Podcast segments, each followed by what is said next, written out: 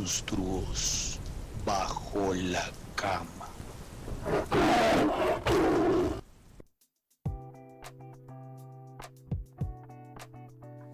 Hola a todos, ¿cómo están? ¿Qué pasa? Yo soy Tian, bienvenidos a otro episodio más de Monstruos bajo la cama. Qué gustazo estar aquí otra vez, ustedes no saben toda la emoción que nos da tras bambalinas de empezar un nuevo episodio cada semana y pues obviamente este capítulo no es la excepción.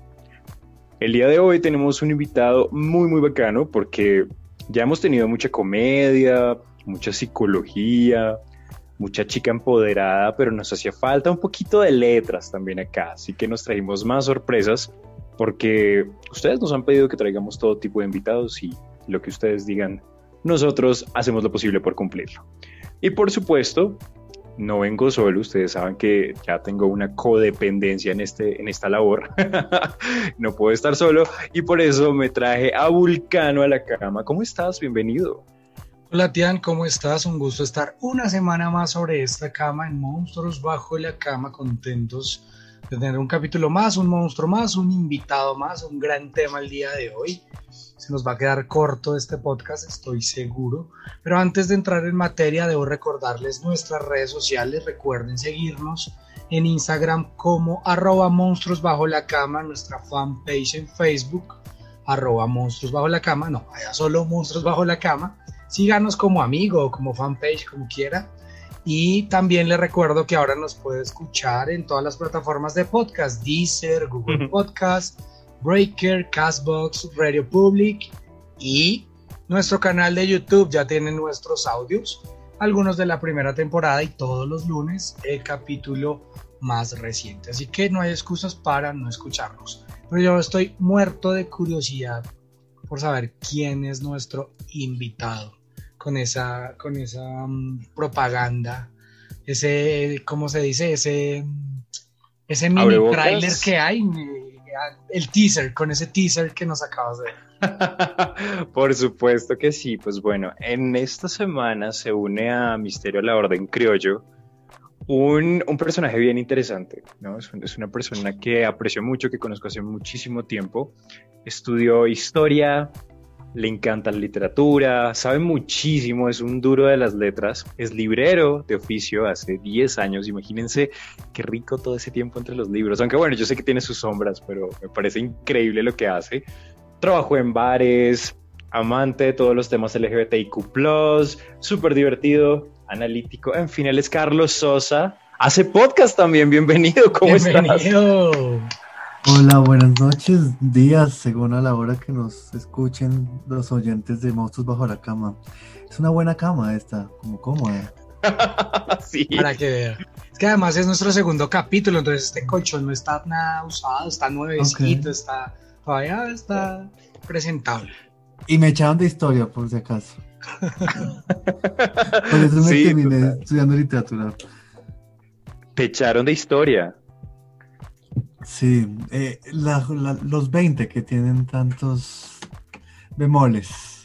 Oh, por Dios, imagínense un librero rebelde. Tal cual, me imaginé a la película de la novicia rebelde, pero con libros. Pero bueno. Pensé fue en rebelde, ¿no? Pero bueno.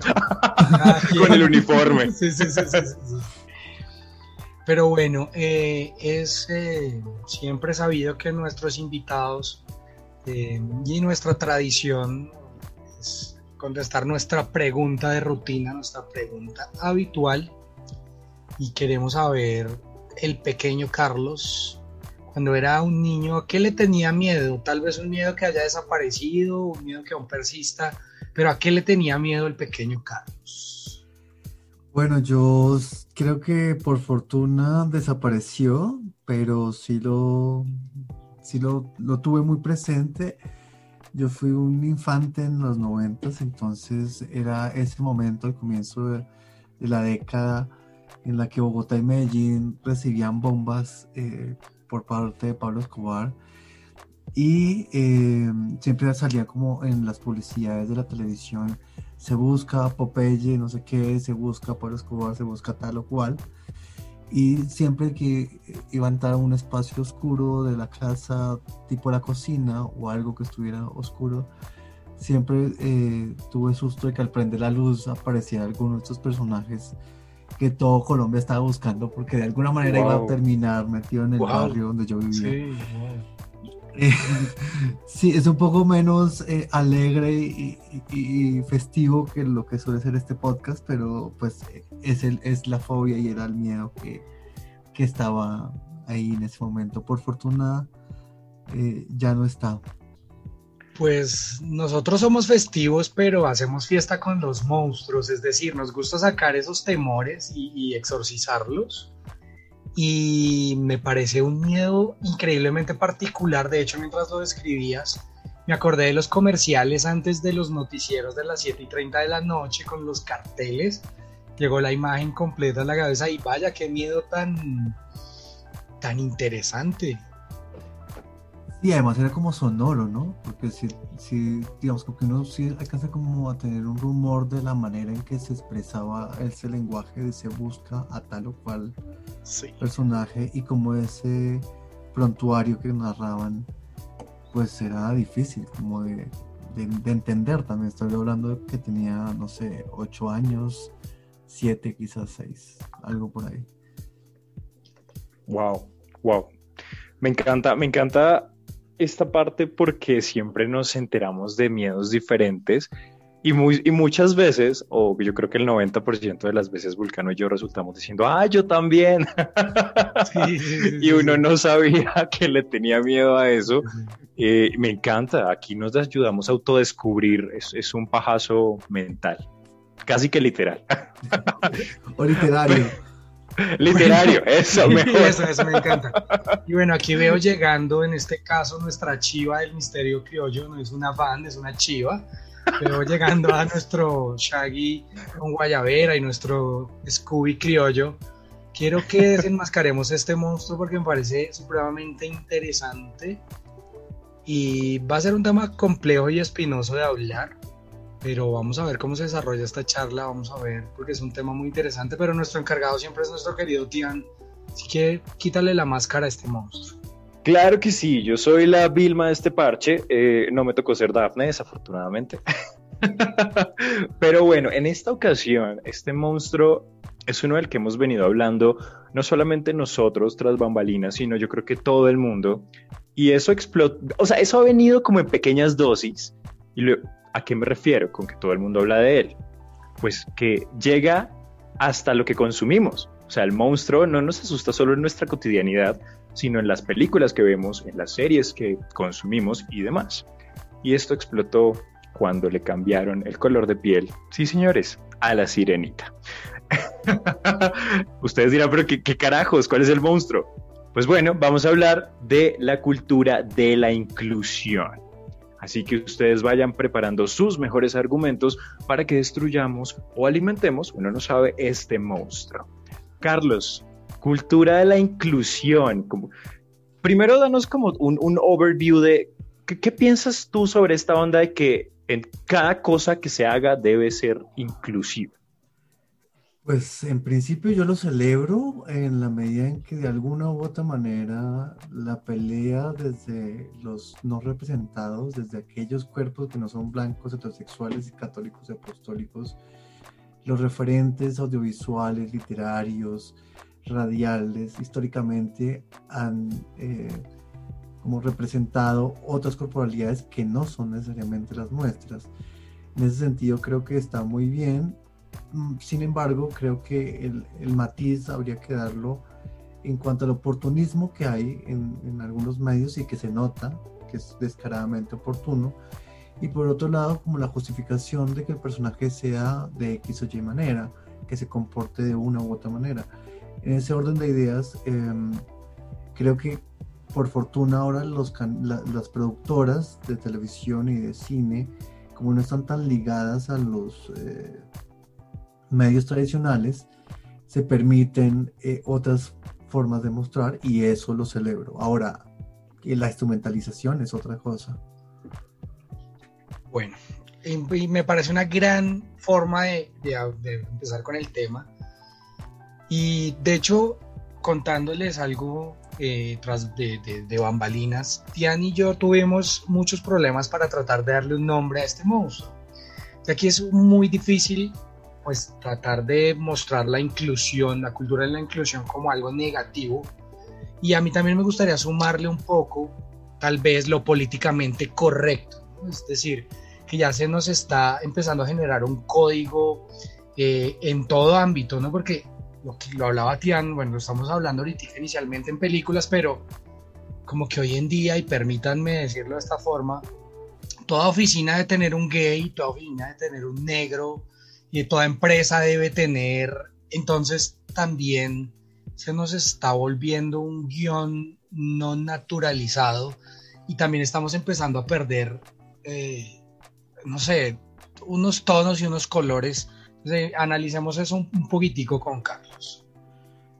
Sí, digamos, yo siento que hay una apuesta, digamos, eh, por hacer la postal Benetton, en la que se incluyen todos los colores y todos los personajes salen muy sonrientes, pero en estos casos, por ejemplo, la apuesta es deliberadamente comercial. Eh, lo mismo pasa, por ejemplo, con la autora de Harry Potter, ¿no? Una mujer que tiene unas posturas frente a las subjetividades no eh, heterosexuales muy difíciles de sostener, y sin embargo, eh, en algún momento dice, no, eh, Voldemort, eh, o perdón, Dumbledore, el profesor es gay. Y entonces, desde ahí como que limpia su imagen porque incluyó la diferencia y entonces parece que ya está limpio todo y que ella es correcta. y en ese caso me parece que es la instrumentalización.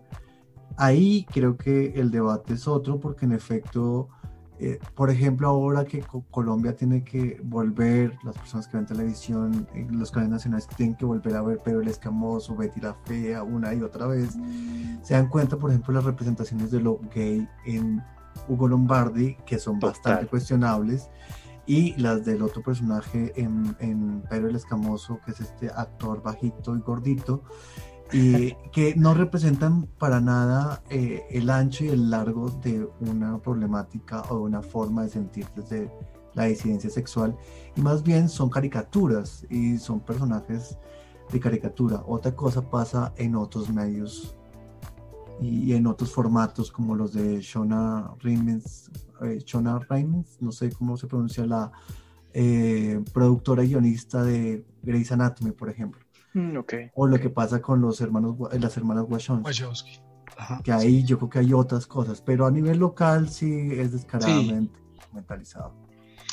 Pues efectivamente me parece súper interesante también tocar ese tema de las hermanas Wachowski y es que ellas empezaron a vender historias independiente de la orientación, raza, color, sexo y demás y empezaron a mostrar personajes humanos desde la humanidad independiente de esto y de hecho el gran éxito que tiene Sense8 es que muestra relaciones humanas de personas diversas sin tratar de vendernos algo comercial, sino simplemente lo que la vida de cualquiera de nosotros, que es, digamos que lo que se tendría que estar empezando a hacer, al menos hablando de televisión en la televisión colombiana, pero algo de lo que estamos un poco lejos.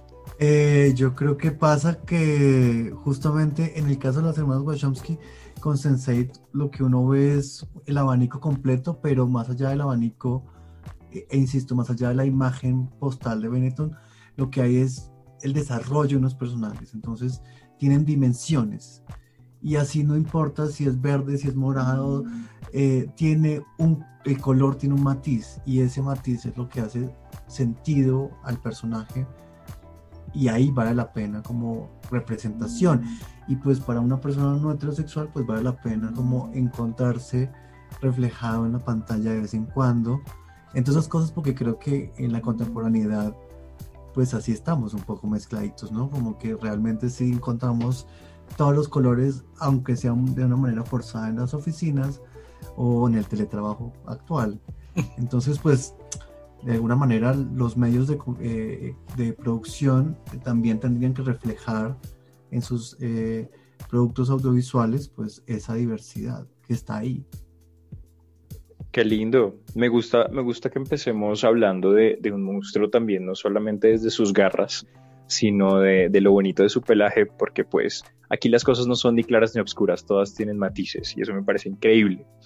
Ahora bien, metiéndonos un poquito en esta parte como no tan, no tan sabrosa de, este monstruo, ¿en qué momento consideran ustedes que, que, empieza a volverse realmente un monstruo? Porque desde lo personal yo siento que hay, hay un afán ya como demasiado desesperado por verse inclusivos, porque creo que se nos ha vendido la idea de que si tú incluyes, valga la redundancia, vendes. Entonces, por eso ahora cada cosa que vemos en la calle, en los comerciales, hasta para comerciales de tarjetas de crédito y esas cosas, ahora son familias incluyentes, entonces son dos chicos y un perro. Y para la clínica, entonces son dos mamás, cosas así. Yo pienso que eso ya es, no digo que esté mal, ojo, pero sí pienso que llega un punto que ya se ve muy desesperado, donde a veces meten cosas que no tienen nada que ver simplemente por vender esta onda de la inclusión. ¿Qué piensan un poco ustedes de cuándo se vuelve monstruoso? Pues yo lo veo, digamos, en la medida en que habría que ser un poco responsable de los consumos y de la historia de las empresas. Yo siento que hay empresas que en efecto de un día para otro entonces dicen como, ay, hoy es el Pride, saque la bandera y cuélguela ahí rápido, rápido y hagamos una pieza y saquemos algo. y me parece que, que ahí no, ahí no, ahí no hay lugar y, creo que también habría que ser un poco más em, suspicaces frente a esas apariciones repentinas como eh, de apoyo diverso, por ponerle algún nombre, ¿no? Como esa complicidad que se empieza a generar como desde unos aliados comerciales que en efecto lo que quieren hacer es venderte. Em, y en ese orden de ideas pues me parece problemático. Sin embargo, creo que en efecto eh, pues a, la clínica hay que acostumbrarnos a que no solo va papá y mamá, sino que a veces van dos mamás. Y en ese orden de ideas, pues vale la pena. Lo que también creo, y eso eh, hizo carrera eh, como en la segunda ola del feminismo, creo que es importante pensar en el posicionamiento estratégico y es como en este momento vale la pena incluso que sea una moda, porque claro, se vuelve una moda y puede llegar a ser peligroso asumirlo de esa manera porque se banaliza, se tribaliza, pero vuelvo con el caso de, de Grey's Anatomy o las otras series y digo como bueno, cuando alguien ve Juego de Tronos, por poner un ejemplo, y allí encuentra todas las eh, representaciones y casi que es como la frase de la reina, hombre con hombre, mujer con mujer, en contrario, y todos contra todos, eh, y es una gran lucha eh, erótica. Eh, mm. De alguna manera eh, hacemos sonar las tablas y algunas personas que no están acostumbradas a ver esas imágenes se las topan en la mitad de un discurso que les atrae y de alguna manera dejan de verlo con extrañeza y lo empiezan a, a asumir un poco. Quizás estamos llegando tarde a la moda, creo que ese es el tema. ese yo creo que puede ser el tema. Bueno, para responderle a Tian, yo creo que también es, evidentemente este es un tema que a mí genera amores y odios, yo no lo debo decir. Y estoy completamente de acuerdo con Carlos y con Tian. Yo no es que esté en desacuerdo que se haga, sino yo también estoy más en la forma. Creo que se sigue recurriendo al exceso y al abuso del estereotipo, ¿no? Porque a pesar de lo globalizado y de lo popular y de lo grande que, que se ha vuelto la exposición, no solo de lo LGBT, sino de las negritudes, y las, algunas etnias, me parece que se sigue recurriendo al estereotipo para vender la inclusión y ahí es donde me empieza a molestar un poco, ¿no? Porque cuando tú ves la foto de las dos mamás que van a la clínica, son las dos mujeres, discúlpeme el término marimacho, de camisa leñadora, eh, cuando ves el comercial de los chicos gays, son los chicos con el super cuerpo, entonces más que mostrar lo que está bien, que también empecemos a verlo en diferentes lugares de la sociedad, porque de, esa, de cierta forma hay que saturar para empezar a, que la gente entienda, ¿no? Sobre todo las nuevas generaciones, ya las antiguas ya ahí perdimos el año.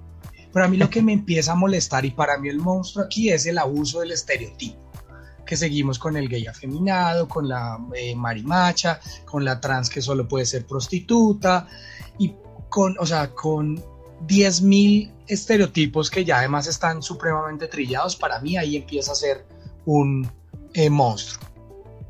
Uh, muy bueno. Gracias. Yo agregaría a esa reiteración en la que, por supuesto, el peligro justamente está en no darle el ancho al personaje. Y es que hay una forma de lo gay, una forma de lo lésbico, una forma de lo negro, una forma de lo asiático, en fin, eh, podría seguir, pero agregaría a esas formas, por supuesto, el hecho de que, por ejemplo, en los últimos, eh, en los últimos gobiernos de este país, eh, la ministra de Cultura, porque además es mujer, suele ser mujer, y ahí el cliché, hay esa oportunidad de mostrar diversidad, se vuelve un cliché, es una mujer y es una mujer afro. Y parece que con eso es suficiente como para cumplir la cuota diversa. Y yo como, ¿y qué tal si es el ministro de Transporte una persona raizal, ¿no? Y no necesariamente en la cartera de cultura, como, uy, sí, el trópico, el sabor, la cumbia, el mapalé. Entonces, es, grosero. y yo creo que ahí estoy, estoy contigo.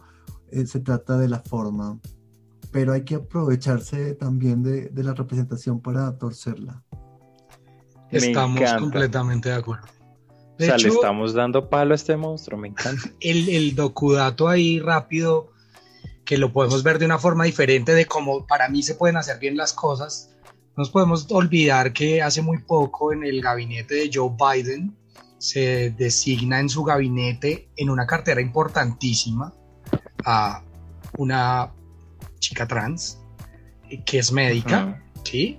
Pero aquí, en este caso, cuando tú miras la hoja de vida, hay una inclusión por mérito.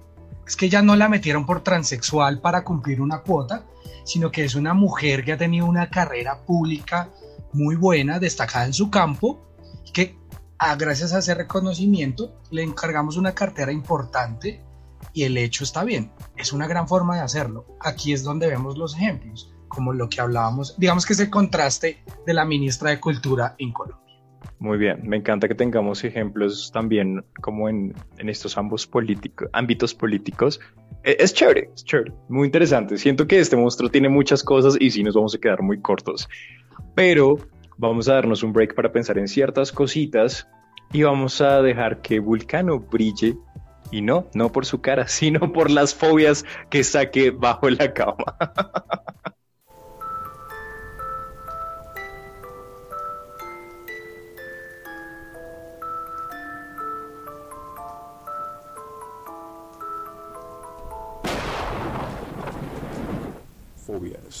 sobre la cama. Y esto es Fobias sobre la cama. Efectivamente me puse aquí mi mascarilla de pepino para este brillo en la, en la cara para no seguir brillando. Era broma, no era por eso, era por el comercial. y mm, bueno, y les traigo una fobia bastante particular como siempre. Recuerden, aquí aprendemos de fobias curiosas. Y hoy sí tengo mucha curiosidad de preguntarle a nuestro invitado pues porque conoce palabras y vamos a ver, tengo fe en que pueda adivinar de qué se tratará nuestra fobia de hoy. Evidentemente Tian también participará. Yo quiero saber, quiero ustedes qué piensan al escuchar qué es la vitricofobia con B corta. Vitricofobia. Eh. ¿A qué les suena? Eh, vitricofobia.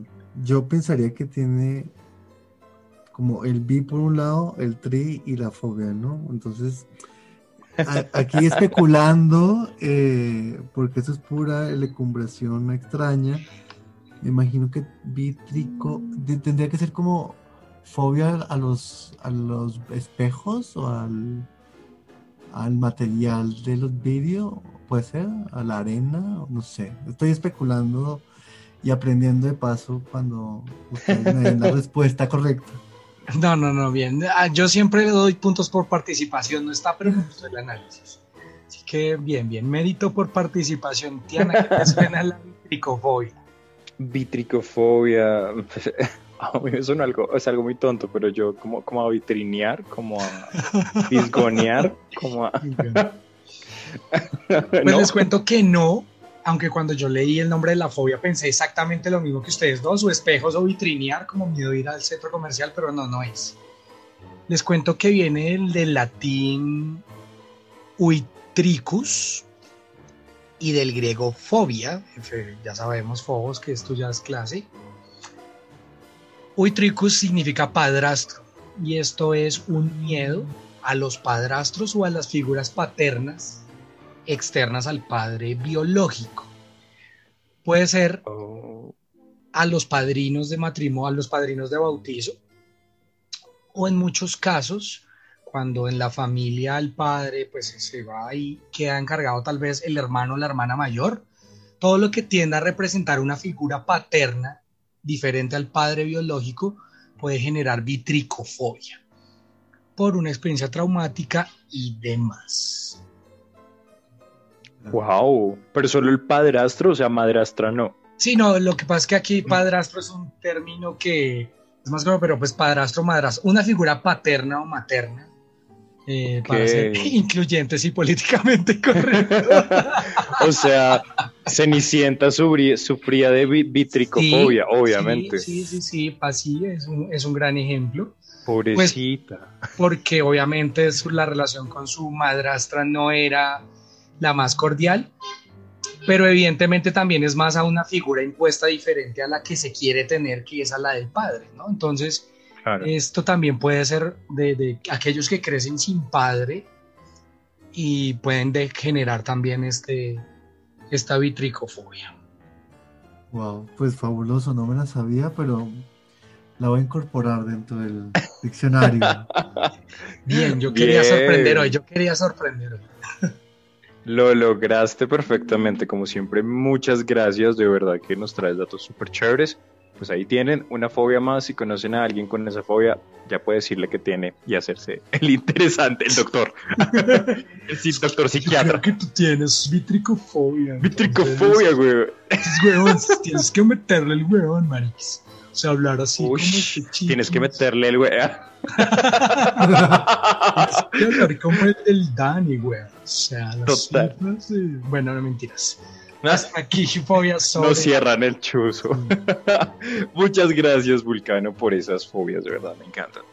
Vamos a seguir con este monstruo, que, que está bien, ti- tiene bastante cosita, ¿no? Es bastante completo, viene con bastantes accesorios, trae garritas, trae cuernos, trae... O sea, viene súper integrado, ya Este saben. viene con pilas también.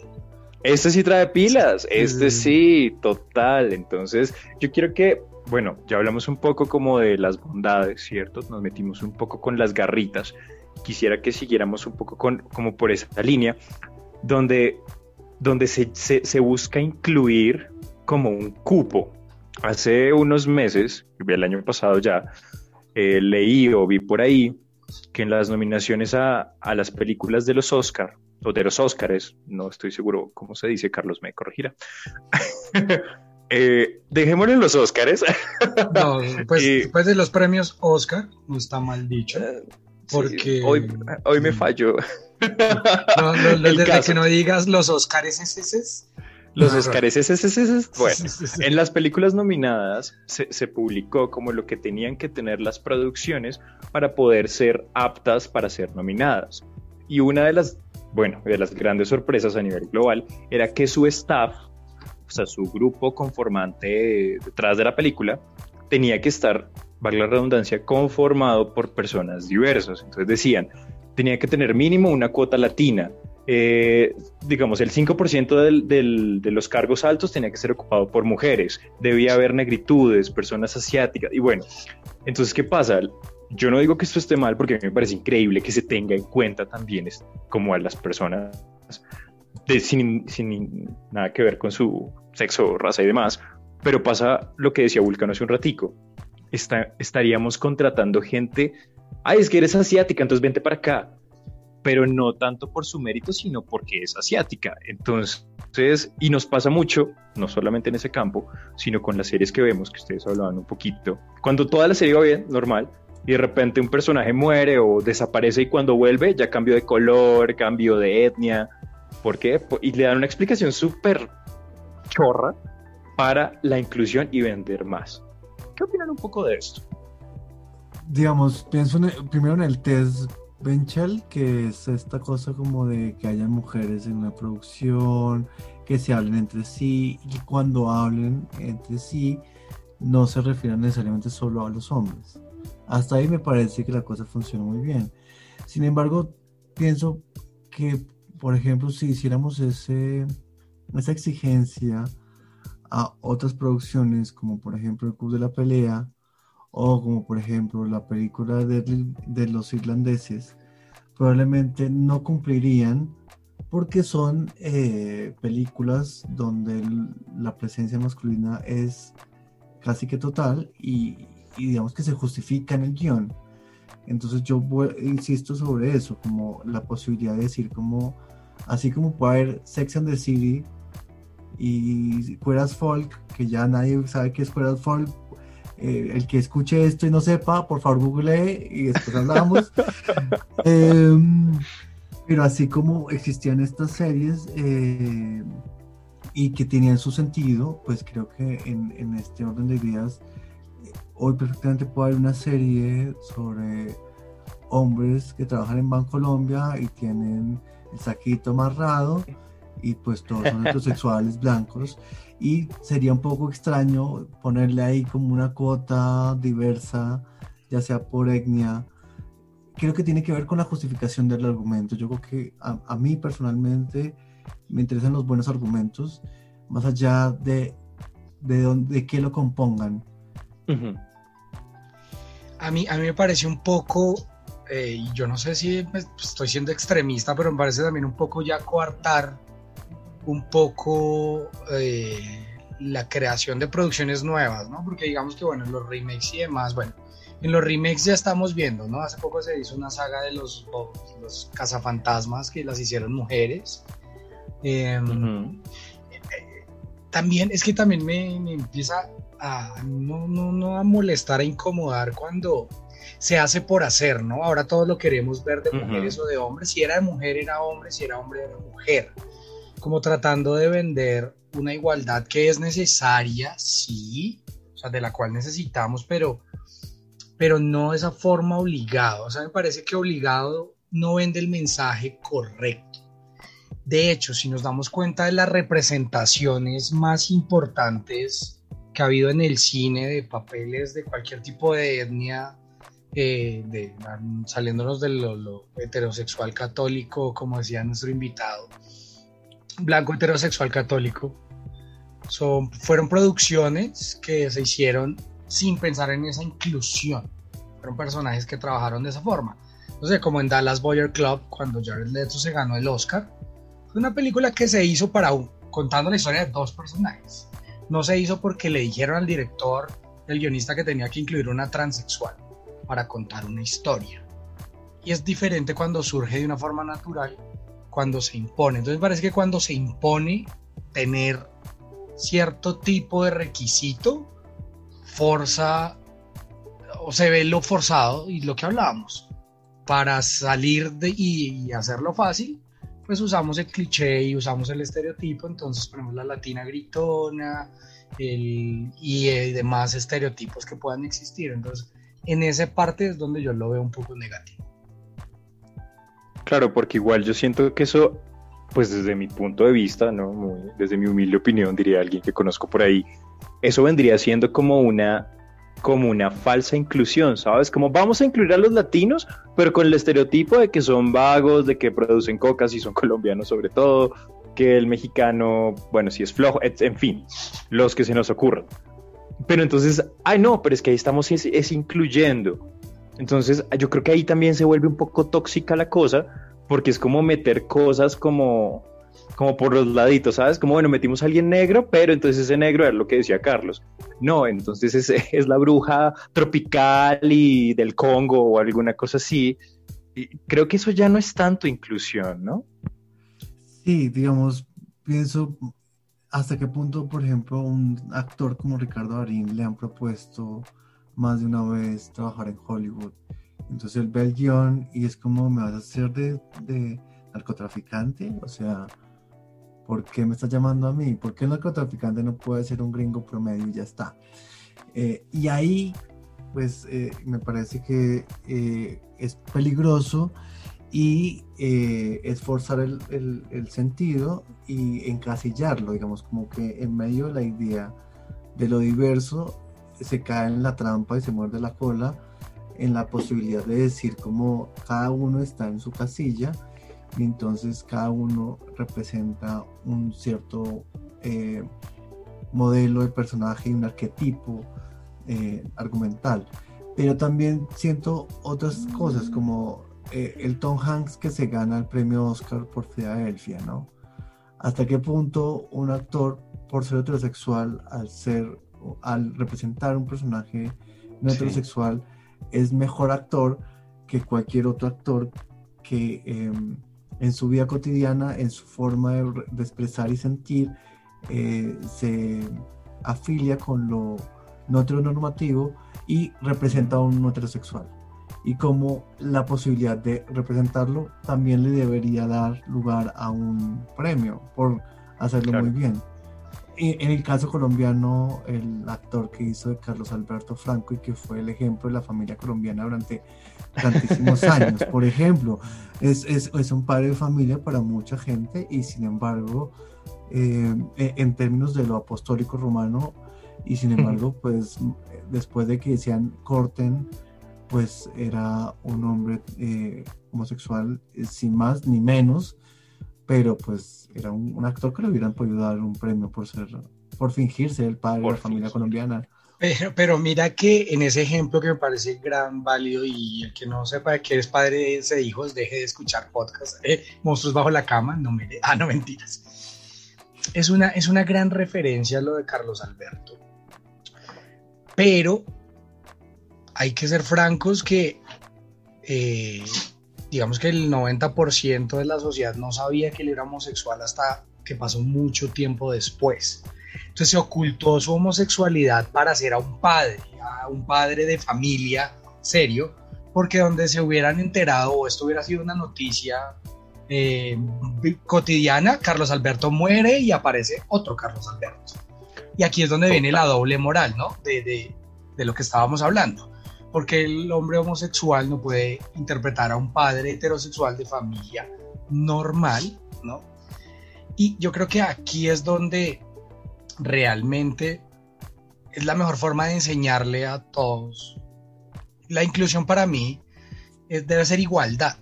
Y lo que mencionaba eh, Carlos ahorita, y tengo otro ejemplo grande, que es muy discutible, que es Eddie Redmayne cuando se ganó el Oscar por Danish Girl.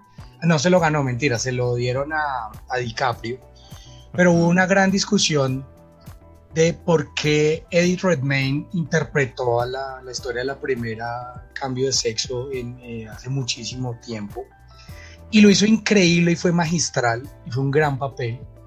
Pero la pregunta que surgió en esa época, porque la película fue muy famosa, fue por qué no contrataron una actriz una transexual, una actriz que podía interpretar mejor en ese papel. Entonces aquí también hay otra, otra forma de verlo, porque en este caso para mí, digamos que ambos son válidos, pero no ocultando las realidades, ¿no? No porque no, no, no compensaría, pero me parece también muy interesante verlo desde ahí.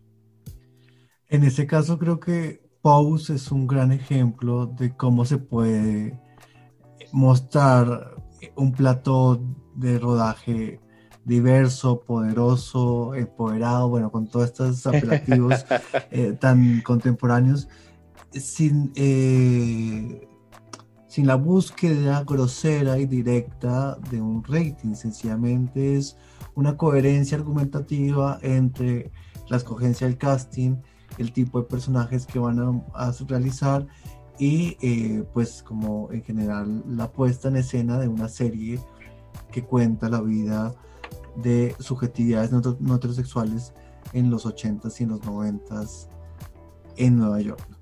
Yo, yo quiero que hablemos un poco. Ya hemos hablado gran parte de, y este es un tema pues, que definitivamente está rodeado del arte, cine, televisión, libros y demás. Pero yo quiero que lo aterricemos un poco a la vida cotidiana porque evidentemente también pues somos lo que consumimos y bueno. Hablábamos un poco de los ámbitos laborales, escolares y demás.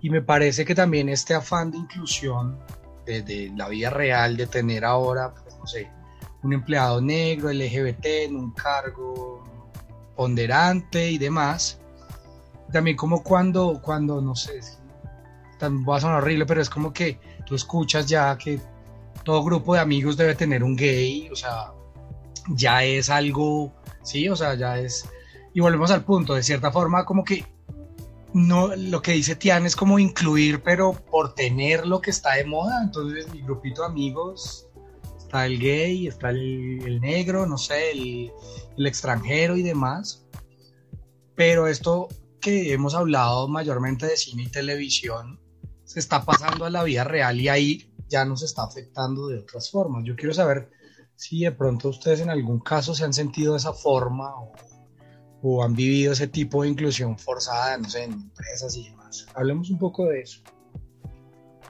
Pues en general yo sí creo que en el 2021, desde hace un buen tiempo, eh, digamos que la cuota homoerótica, la cuota gay, la cuota marica en los grupos de amigos eh, es la nueva cuota de lo que en los 90 era el amigo costeño.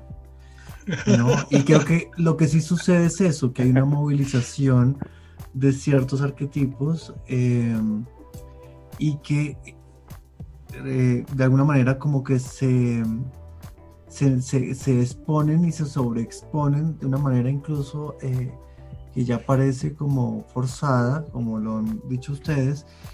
Tengo el caso de una amiga que dice como, pero es que yo no puedo ver una serie sin que haya un marica en la serie y es una mujer con una conciencia muy clara de muchas cosas.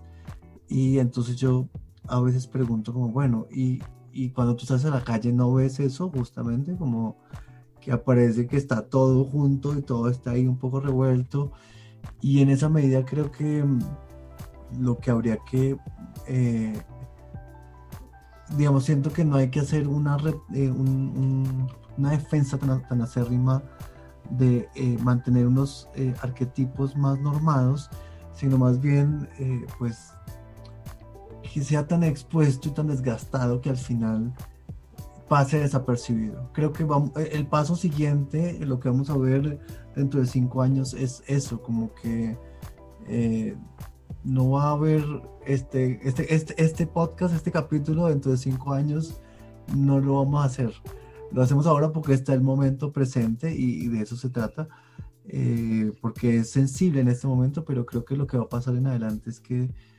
em, la diferencia, que es el momento histórico que resaltamos, eh, va a pasar a la indiferencia. Y creo que ese es el proceso que queríamos, al que queríamos llegar, como a que no nos importe cómo usamos los orificios o qué color de piel tenemos o cuál es el inventario genital para representar a un personaje o para tener un cargo o para, no sé, ser el odontólogo de turno o quien te hace un tatuaje en la tarde. Total, estoy, estoy totalmente de acuerdo con todo lo que dicen. Eh, respecto a lo que preguntaba Vulcano, yo pienso que más allá de, de, de ser como la cuota, es más como de, de ser el o bueno, la gente quiere que uno sea el estereotipo de lo que consumió en la serie, ¿no? Entonces, ay, tú eres mi amigo gay, tú eres mi amigo gay, entonces tú debes o básicamente tienes que acompañarme a ir de compras y básicamente tienes que dejarme como, mejor dicho, Scarlett Johansson saliendo de Sara. Y es como, ¿por qué? O sea, puede que me guste, pero ¿qué pasa si a un gay no le gusta eso? Entonces, es, eso también hace parte de todo este esquema de inclusión, y lo hablábamos muy al principio, Vulcano lo mencionaba con el tema de, de que se hace la inclusión, pero con el estereotipo detrás ahí de, de, lo que realmente piensa la gente del, pues de la diferencia, como mencionaba Carlos, ¿no? Entonces, el gay, o sea, fabuloso, divo, empoderado, acuerpadísimo, ojo claro, con plata. De hecho, he visto memes que dicen como que si eres gay, pobre, tu piel es oscura y, no eres lindo, pues la, cagaste. Y digo, ok, puede que me dé un poco de risa, debo aceptarlo. Pero luego digo como, ¿por qué? O sea, es que acaso ser gay es como, no sé, te da una cuota de estatus más alto y ser hetero no. O sea, yo entiendo a qué se refieren, pero, pero entonces sí, sí me ha pasado un poco más como a eso, como que la gente espera que estés dentro del prototipo y la gente espera que, ah, ok, gay, fabuloso, bonito, igual hueco. Porque también pasa mucho eso. Ay, tú eres gay, pero eres pilo, como así. Y uno se queda como, ¿qué? O sea, soy persona. Entonces creo que por ese lado me ha pasado.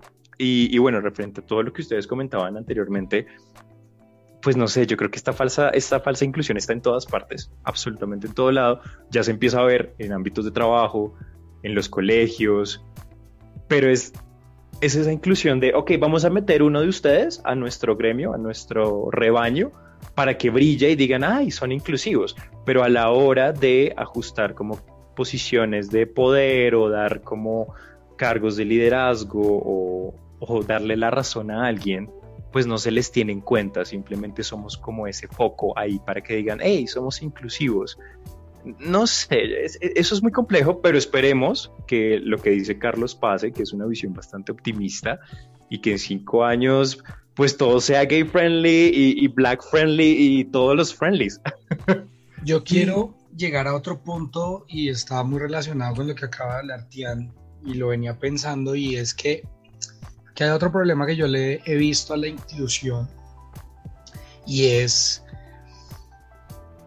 cuando la inclusión se permite en el estricto sentido del arte, ¿sí? Es decir, cuando las personas consumen cualquier tipo de serie, película y cualquier producto particularmente artístico, creo que es en el ámbito en que se ve, pero esto se permite ahí y no en la vida real, que parece que es otra parte de la diferente de la inclusión. Ejemplo, voy a poner un ejemplo, no sé, de una persona que acepta la música de Queen y de Freddie Mercury y su homosexualidad, porque era Freddie Mercury y demás, pero en su vida cotidiana realmente no es que esté muy a favor o, o, o no sé si a favor, pero más bien respetuoso hacia la comunidad LGBT. Es Kika Nieto y dice que nos tolera. Exactamente, exactamente. ¿sí? La odio. está, está, está perfecto el ejemplo. Entonces, también creo que ahí hay una, hay una de, el hecho de que estemos vendiendo inclusión en todos lados no quiere decir que la sociedad esté entendiendo el mensaje de inclusión. Y aquí es donde volvemos a reiterar. El punto de la inclusión no está en la orientación, sino en la historia que hay detrás de lo que sea independientemente de lo que sea, y eso es igualdad. Porque yo sigo viendo gente que le encanta el personaje gay de la novela, de la serie, que le encanta el negro de la otra serie, pero que cuando trasciende a su vida personal es racista, es homofóbico, es xenofóbico, o sea, tiene todos los icos de la vida. Y aquí también es como, bueno, hay una responsabilidad también en empezar a hacer entender la, la igualdad como realmente es. Sí, igual yo creo que ahí, digamos que se le exigiría un poco como a los medios de comunicación y a quienes producen ciertos contenidos audiovisuales y de otro tipo, como eh, el penetrar en, en, unos escenarios donde finalmente la sociedad, por lo menos la colombiana, pues sigue siendo muy religiosa, muy de puerta cerrada, eh, y por ejemplo, yo sigo con los ejemplos televisivos porque creo que eso habla mucho de nuestra sociedad.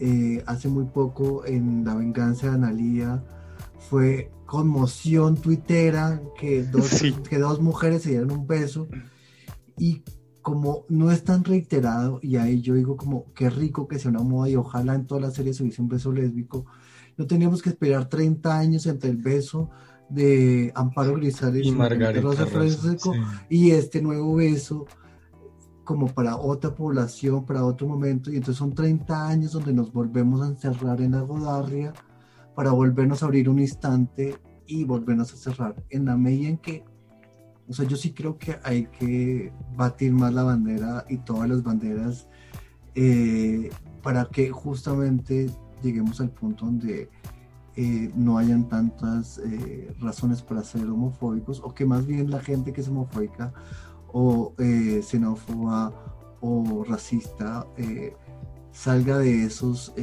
elementos y de esas justificaciones que, pues, que definitivamente no tienen ningún asidero. En esa medida creo que sí tocaría hacer más representaciones y creo que la responsabilidad de los medios pasaría más que por producir unos, con, unos contenidos con eh, eslogan o comentarios eh, explicativos, creo que tiene que ver con el hecho de que quienes producen esos contenidos, los editores, eh, los guionistas, tengan una conciencia diferente y sepan por qué lo están haciendo.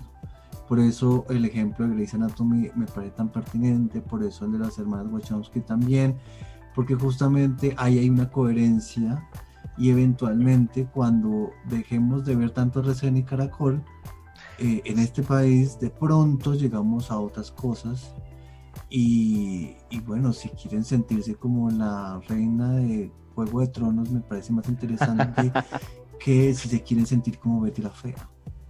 Totalmente de acuerdo. Yo quiero decir algo, algo pequeñito em, respecto a todo este tema de las producciones y es que yo siento que este afán de inclusión está coartando mucho. Bueno, ya ahorita hemos visto como que hay más producción nueva, pero siento que el, el, afán de la inclusión no está tanto como en hacer cosas nuevas o en sacar ideas nuevas, sino es meter la inclusión a la fuerza en cosas que ya están. Entonces aquí viene algo que mencionó Vulcano hace un rato y son los remakes no solamente en películas de Disney, sino en todo. Incluso una obra de teatro donde se hizo Harry Potter y la misma eh, escritora de, había decidido que la actriz que iba a representar a Hermione era negra.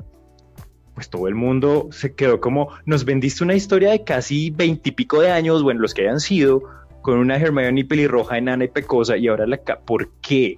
Entonces yo creo que hay que apostarle también es más a nuevas producciones con nuevos conceptos para que la norma, para que se normalice más y no reencaucharnos cosas donde Betty la fea el día de mañana es rubia en vez de, de, ser la, la, criollita Beatriz Pinzón Solano. Pero dicho esto, em, pues pasemos a, algo sabroso. Vulcano quiere decir algo, algo sabrosón.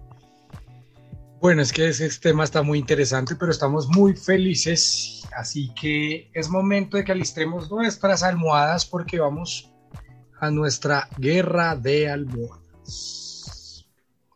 Encontramos la mejor manera de divertirnos sobre la cama con ropa. Esto es Guerra de Almohadas. ¡Wii! ¡Wii! pues bueno, yo le voy a contar. A ver, enseña tu almohada. Uy, es multicolor. Ay, es bisexual. Sí, es bisexual. es bisexual. Ah. Porque, tenía que tener una almohada incluyente. Obvio, la mía es negra, pues no, mentiras, mentiras. bueno, le voy a contar a Carlos y a la gente también, que, que no lo sabe o que se les olvida, la guerra de almohadas es ese espacio donde liberamos tensiones. Es, es, como ese momento donde nos divertimos un ratico, dejamos un poquito a ese monstruo quieto que ya está un poquito salvaje, arisco, dirían por ahí. y vamos a, a, jugar un poquito con nuestro invitado y por supuesto con nuestro queridísimo amigo Vulcano. Sí, entonces alguien me dijo, alguien me dijo el, el vulcanillo del conejillo de Indias, el vulcanillo de Indias. El vulcanillo de. ¡Ay, qué lindo! Patentemos eso ya. Camisetas con el vulcano de Isla. Bueno, em, vamos a jugar. vamos a. Esto yo sé que lo, lo, han visto en muchas dinámicas por ahí en redes sociales, pero lo vamos a hacer aquí. Vamos, yo les voy a dar ciertas situaciones de la vida y quiero que ustedes la describan con un título de una película o de una producción audiovisual, ya que estamos con todos estos temas a flor de piel. ¿Les parece? Me parece, pero antes de empezar nuestro concurso es pertinente decir que las situaciones presentadas en esta sección no pretenden ofender a nadie, son producto de la ficción y solo buscan entretener. Relájese y disfrute, por favor. Si no se nos vayan a ofender, si son diversos, no diversos, heterosexuales, negros, blancos, amarillos, por favor, no. No, no demanden, no, porque no tenemos abogado aún. Entonces, la primera situación, cuando consigamos les avisamos para que empiecen a demandar. la primera situación es, quiero que describan su primer beso con una película, una producción audiovisual. Vamos a empezar con, empecemos con Vulcano para que Carlos vaya pensando. Uy, mi primer beso.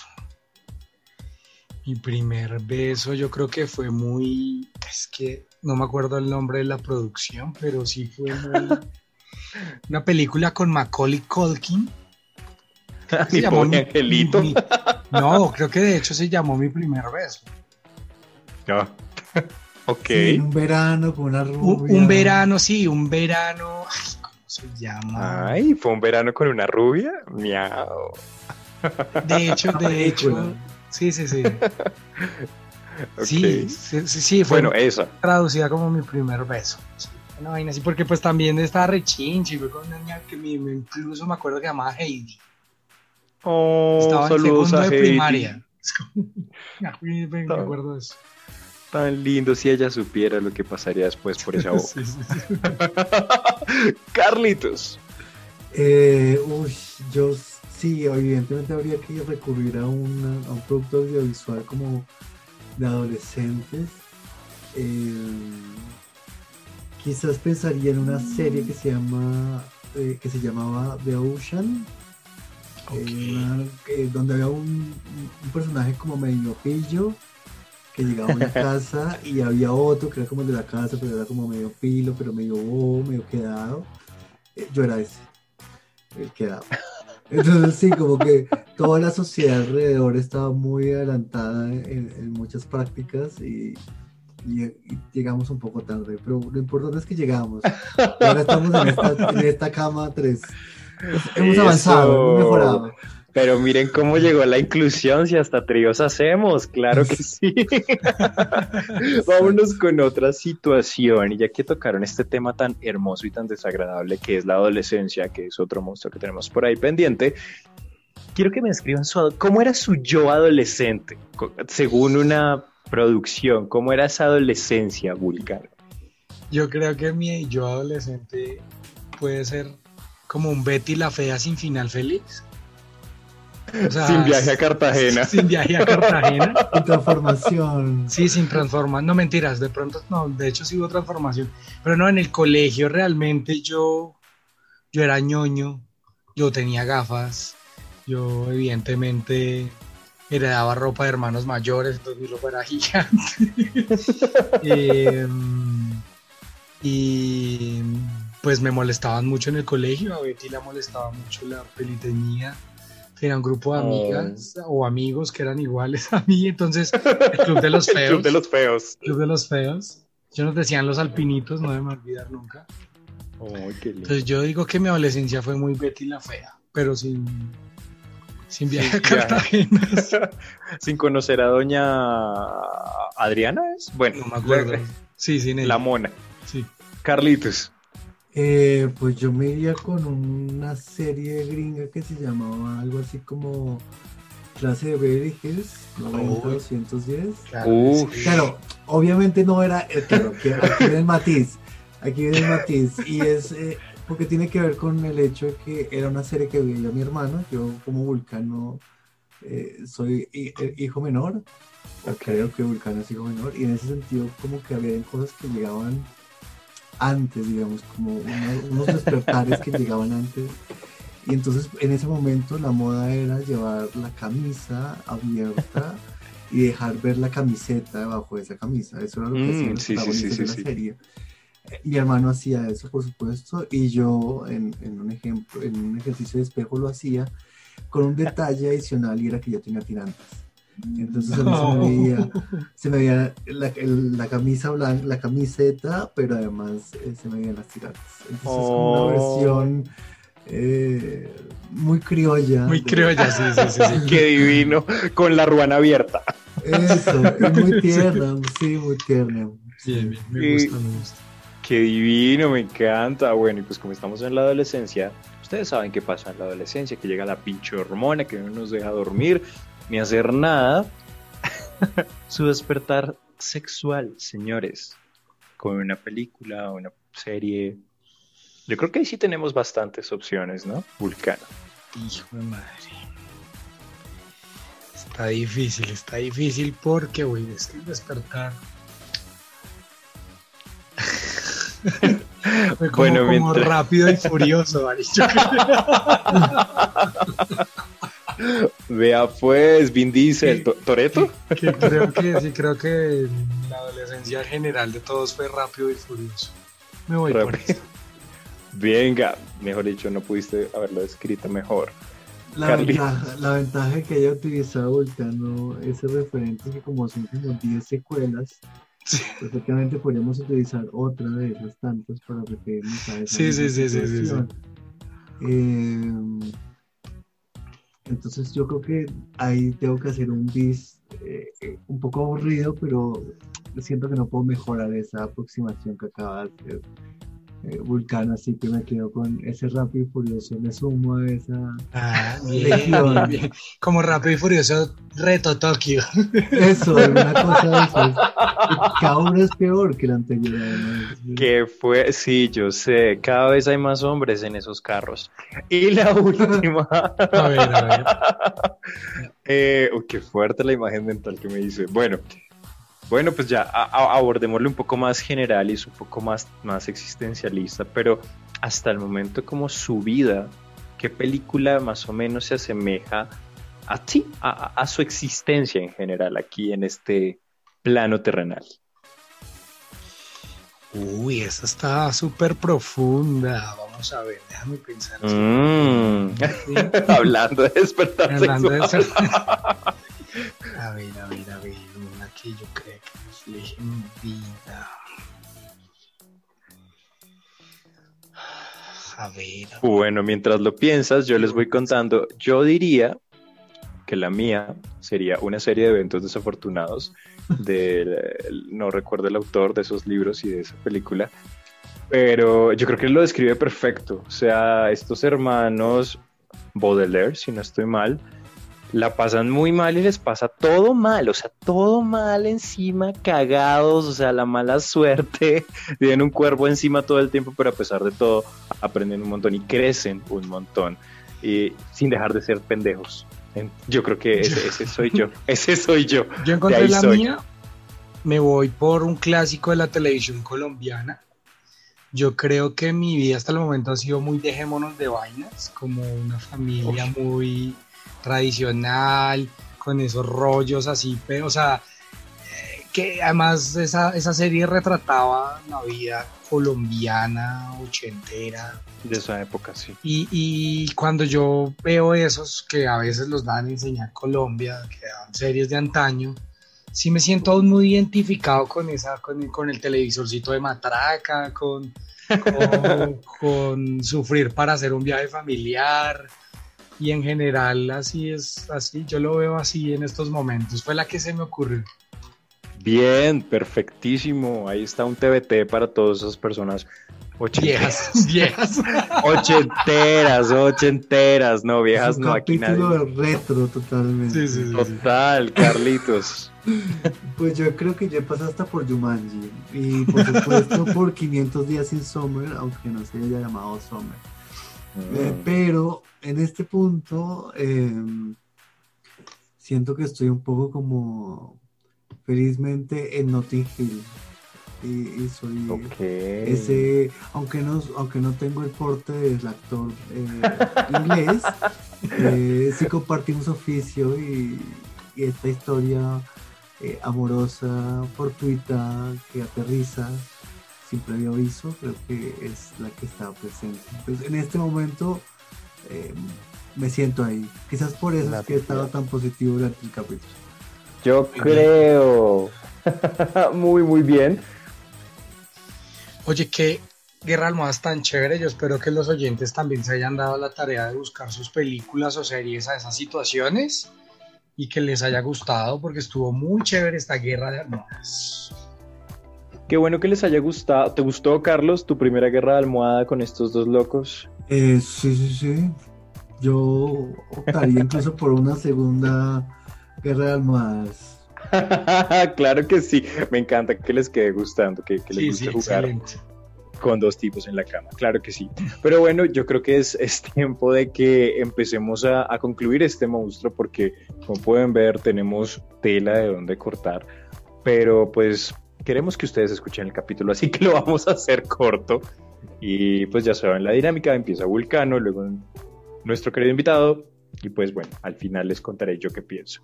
Así que Vulcano, la inclusión, la, lo políticamente correcto que tú mencionaste al principio, ¿qué onda con eso? Bueno, concluir este monstruo es bastante particular eh, cultural la inclusión y efectivamente un poco de lo políticamente correcto. Yo de antemano quiero decir que no es que esté en contra y tal vez de cierta forma concuerdo mucho en algo que reitero Carlos. Y yo también lo reitero, yo creo que a veces también de pronto tengamos que saturar el mercado de estas imágenes para empezar a naturalizarlo un poco más no me molesta la inclusión, creo que lo que encontramos como problema fue la forma de cómo estamos vendiendo el mensaje y tal vez el uso descarado del estereotipo. Está bien sacar la bandera, está bien mostrar las diferencias y mm, tal vez llegar a cansar e incomodar, creo que esa es la forma de aprender, pero sí tenemos que ser un poquitico también conscientes de cómo estamos vendiendo el mensaje y cuál es el mensaje que queremos vender. Porque a la final tenemos que entender que todos somos personas iguales, tenemos los mismos derechos y debemos vernos como lo que somos, iguales, independiente de nuestras creencias. Pero entonces yo reafirmo, no quiero que vean este capítulo como que nos molesta o particularmente a mí, sino que veamos es el cómo lo estamos haciendo y qué repercusiones está teniendo en nosotros. Y espero que ustedes también tengan unas conclusiones y de pronto algún día debatir este tema de otra forma. Yo recojo ese cómo que comenta Vulcano y creo que el tema pasa por la suspicacia del receptor de ese espectáculo audiovisual, literario, puesta en escena, concierto, cuando volvamos al cine, bueno, en fin. Eh, y es que el espectador emancipado tiene la capacidad y el mando, literalmente, como dicen los españoles, aquí hicimos control remoto, pero ellos dicen el mando de la televisión y ahí en ese mando uno frente a la posibilidad de ver eh, una representación obvia, grosera, estereotipada, pues tiene la posibilidad de, cortar y, salir a otros espacios. Y así también, eh, ahora que los contenidos audiovisuales eh, tienen tan directa la retroalimentación de su público, pues podamos modificar ciertos patrones y podamos ver otras representaciones que seguramente van a ser más con una profundidad más atractiva que la que antaño vimos. Wow, Estamos muy profundos en este capítulo, estamos muy analíticos. De hecho, creo que este es uno de los capítulos en los que más se ha debatido y más se ha, se ha puesto eh, las garritas del monstruo sobre la cama y me encanta. Eso, eso habla de, muchas cosas chéveres. Obviamente de nuestro invitado de Vulcano, que es un hombre también muy pilo. Ay, la inclusión es un tema bien interesante y más cuando lo vemos desde esta arista, ¿no? Porque creo que em, pues no sé si sobra resaltar que viene, somos tres personas, tres hombres gays, tres hombres gays latinos, eso ya nos da muchísimo contexto. Y cómo a pesar de eso también podemos ver el, lo que decía Vulcano y es el, el mal uso, entre comillas, de esta inclusión. Porque la gente es que ustedes quieren que los incluyan en todo. No, no es como que queramos. Uno es porque somos personas y merecemos ser incluidos, porque es que no somos vacas ni somos aliens. Pero ojo cómo nos estamos incluyendo. Eh, somos lo que consumimos, muy cierto, pero pilas cómo estamos tratando a las personas a nuestro alrededor con base en lo que vemos. No somos un estereotipo, somos personas totalmente diferentes. Y eso lo decía alguien, eso no nos define. No, nos hace parte de quienes somos, pero no nos define. Eh, incluyámonos todos, qué rico incluirnos, pero naturalmente, porque qué sabroso. Oye, qué personas tan talentosas hay, negras, moradas, amarillas, rojas, indias, asiáticas. Qué rico, pero por talento, no simplemente por decir, ay, llenemos la cuota gay, invitemos al marica al bar. Ay, no, es que nos hace falta una lesbiana para que el grupo sea inclusivo y para llenar su cuota de buenos samaritanos. Pilas con eso está bien que no nos gusten ciertas cosas, yo siento que las personas no tienen por qué tolerar nada. Hola, Kika Nieto. Yo pienso que simplemente tienen que respetar. Nada más. Eh, cuéntenos también si tienen el chance de, si les gustaría que siguiéramos, eh, hiciéramos una segunda parte de este tema. Es súper importante para nosotros eso. Y bueno, esas son, son mis conclusiones. Me extendí un poquito, disculparán. No, pero es que es necesario y es un tema que tiene muchas, muchas formas. Pero bueno, es momento que alistemos nuestra linterna y que nos metamos bajo las sábanas porque llega un minuto bajo las sábanas. En un minuto bajo las sábanas pueden pasar muchas cosas. Y yo quiero contarles que en un minuto bajo las sábanas, una de nuestras nuevas secciones, es ese momento donde vamos a tener cada uno de los que estamos en esta cama un minuto para recomendarles lo que se nos haya ocurrido traerles. Y yo les cuento que hoy viene con sorpresa este minuto bajo las sábanas, pero eh, no sé cómo empezamos el día de hoy. Yo ya tengo mi cronómetro listo. Bueno, em, vale una pequeña cuña. Esta, esto que les va, bueno, que les, la sorpresa que Vulcano les va a mostrar más adelante en su minuto, es una de las razones por las cuales ustedes tienen que escucharse todo el pinche podcast. No se vayan a la mitad porque ya me los conozco, tramposos. No. y vamos a empezar con Carlitos porque yo todavía no tengo mi minuto. Eh, así que, ¿estás listo? Sí, ya estamos. Listo, entonces yo te doy la cuenta, 3, 2 y empieza tu minuto. Rápido y furioso les cuento que eh, yo tengo un podcast que se llama Libros Eléctricos, que hacemos entre cuatro libreros. El podcast como tal tiene el nombre Sueñan los libros con ovejas eléctricas.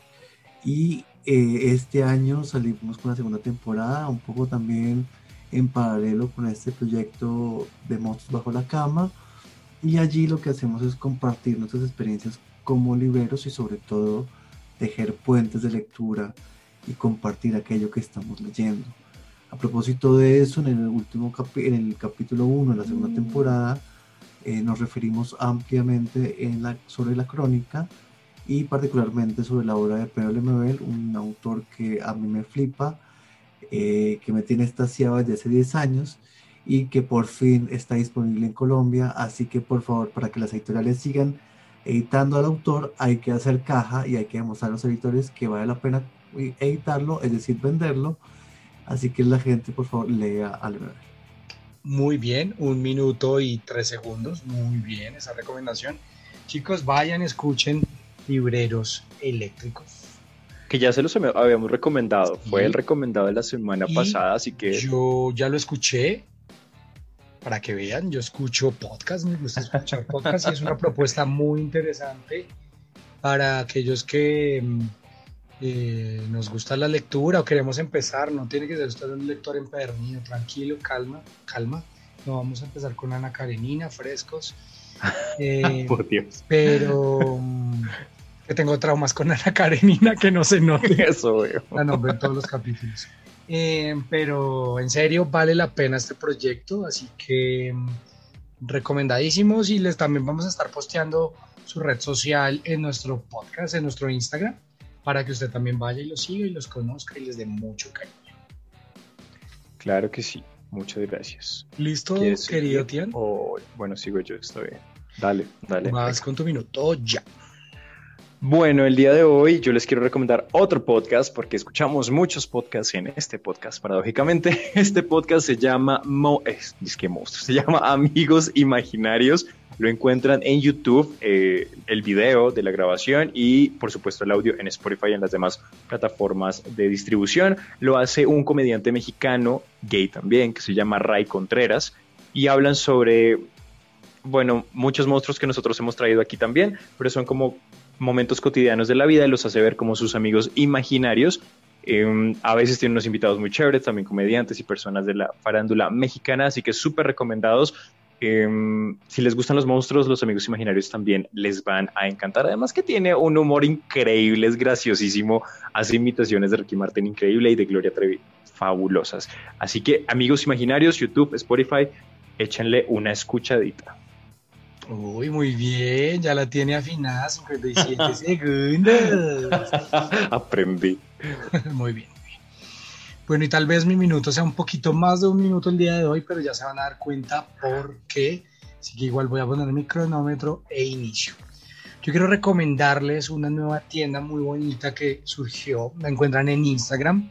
se llama Mundo P Store, P-I Store, o sea, mejor dicho, como si escribieran Mundo Pistore, ahí les queda. Y es una tienda que tiene unos pines increíbles. Están vendiendo cajitas de pines decorativos para su ropa, para sus maletas, muy bonitas realmente. Es un proyecto muy bonito si ustedes quieren hacer un regalo a alguien. Están vendiendo una cajita de seis pines por 20 mil pesos. Lo más bonito es que por cada caja que ustedes compren, hasta el 21 de febrero, con los 20 mil pesos, el envío está incluido. Y mil pesos de esa compra se van a ir a una fundación para comprarle comida a gatitos y perritos de la ciudad de Bogotá. Así que eh, en serio les recomiendo este proyecto, muy bonito para que le regalen a alguien especial. Y vamos a regalar una caja de pines con ellos. Además, me encanta porque van a ser los seis pines que usted escoja, el ganador va a escoger los del catálogo, así que ni siquiera son los pines que quieran regalar, sino los que usted quiera. Así que tiene que estar muy pendiente de nuestro Instagram porque les vamos a lanzar la dinámica por Instagram, pero vayan y sigan arroba Mundo P Store y compren sus pines hasta el 21 de febrero con envío y bueno, las donaciones para la comida de los perritos. Y miren, hay unos pines brutales para el que le guste. Pero hay unos de Reptar, hay unos de Los Oh. Simpson, hay de frases. En serio, están muy lindos y pendientes para que se ganen esa super caja de pines. Oye, qué bien, muchas gracias. Empezamos esta temporada también aquí promocionando, haciendo el gran marketing. El equipo de marketing de monstruos es nuevo, pero ustedes no saben, esa gente, es- los vendedores, o sea, que van Colombia, no, no, Sí, no, sí, aquí. Oye, gracias. Así que muy pendientes de nuestras publicaciones en Instagram, porque obviamente va a haber una dinámica para que ustedes se puedan llevar esta caja de pines increíbles y pues sean el monstruito más bacano de donde sea que estén. Así es. Y esto fue nuestra, nuestros minutos bajo las sábanas. Nuestra publicidad no paga, claro que sí. bueno, eh, bueno, nada, quiero agradecerles a ambos por estar en esta cama el día, bueno, en el día, noche, madrugada de hoy. Carlitos, gracias por meterte a las sábanas, a las cobijas con nosotros. Pero antes de despedirnos, es tu momento de que nos cuentes dónde te podemos seguir, en qué librería estás, mejor dicho, qué estás haciendo, dónde la gente puede llegar a ti y tus libros, porque yo sé que tú también tienes unas recomendaciones de libros. En lo personal me lo ha hecho las recomendaciones y son muy buenas, así que cuéntanos, ¿dónde te encontramos? Bueno, esto es como un segundo minuto debajo de las cobijas y Sí, lo agradezco sí, sí. enormemente. Eh, aprovecho para darles gracias por invitarme. Eh, me sentí muy acomodado en esta cama. Eh, y sí, me pueden seguir como c.sosardilla en Instagram. Hay un- una red social eh, igual en, en Twitter. En Facebook es como la serie de las, la, la red social de las tías, también estoy por ahí. Y en la librería Garabato estoy de miércoles a sábado en la ciudad de Bogotá, que también tiene Instagram, así que también nos pueden escribir por ahí. Y lo más importante, el podcast de libros eléctricos. Gracias por la invitación a Vulcano y a Tian. Y espero que este capítulo sea muy. que tengan muchas vistas. Eso, hay que así sea, por hoy estás muy optimista y me encantan. Sí, sí, Así sí. será, ya lo decretamos, claro que sí. Gracias a las personas que nos escuchan, que nos escriben. Este año hemos recibido más mensajitos de bueno, ¿y para cuándo el otro? ¿Y cuándo vamos a estar subiendo más? También un saludo a todas esas nuevas personas que se han unido a esta cama, porque han sido varias. Gracias de verdad por subirse a Vulcano, en serio, gracias por compartir tus ideas, tus fobias y por seguirnos la locura en esta cama. Muchísimas gracias, contento de estar este capítulo nuevo. Recuerda seguirme en todas las redes sociales, bueno, en todas, no, en Instagram y en Facebook, como Monstruos Bajo la Cama, en nuestra fanpage de Facebook y en Instagram. Y no olviden, encuentran nuestro podcast en todas las plataformas, Deezer, eh, Google Podcast, Catbox y en Radio Public y nuestro canal de YouTube. Compártalo, dele like, suscríbase, coméntelo. Eh, son canales para que los aproveche y estamos pendientes porque ya vamos a lanzar nuestra próxima fecha de nuestro próximo en vivo. Pendientes también. Entonces tenemos mucho y vienen más regalitos, así que, mejor dicho, esta cama en el 2021 viene con toda. Claro que sí, en serio chicos, muchas gracias. Y bueno, yo los dejo por, esta, por este capítulo de Monstruos Bajo la Cama. Nos escuchamos la siguiente semana. Ya sabe, puede escucharnos en YouTube si le da pereza descargar las otras aplicaciones. No tiene excusa. Lávese las manos, lea mucho, incluya, incluya en su cama más gente, ¿por qué no? Nos escuchamos luego. Bye bye. ¿Y tú a qué le tienes miedo? Chao. Uy.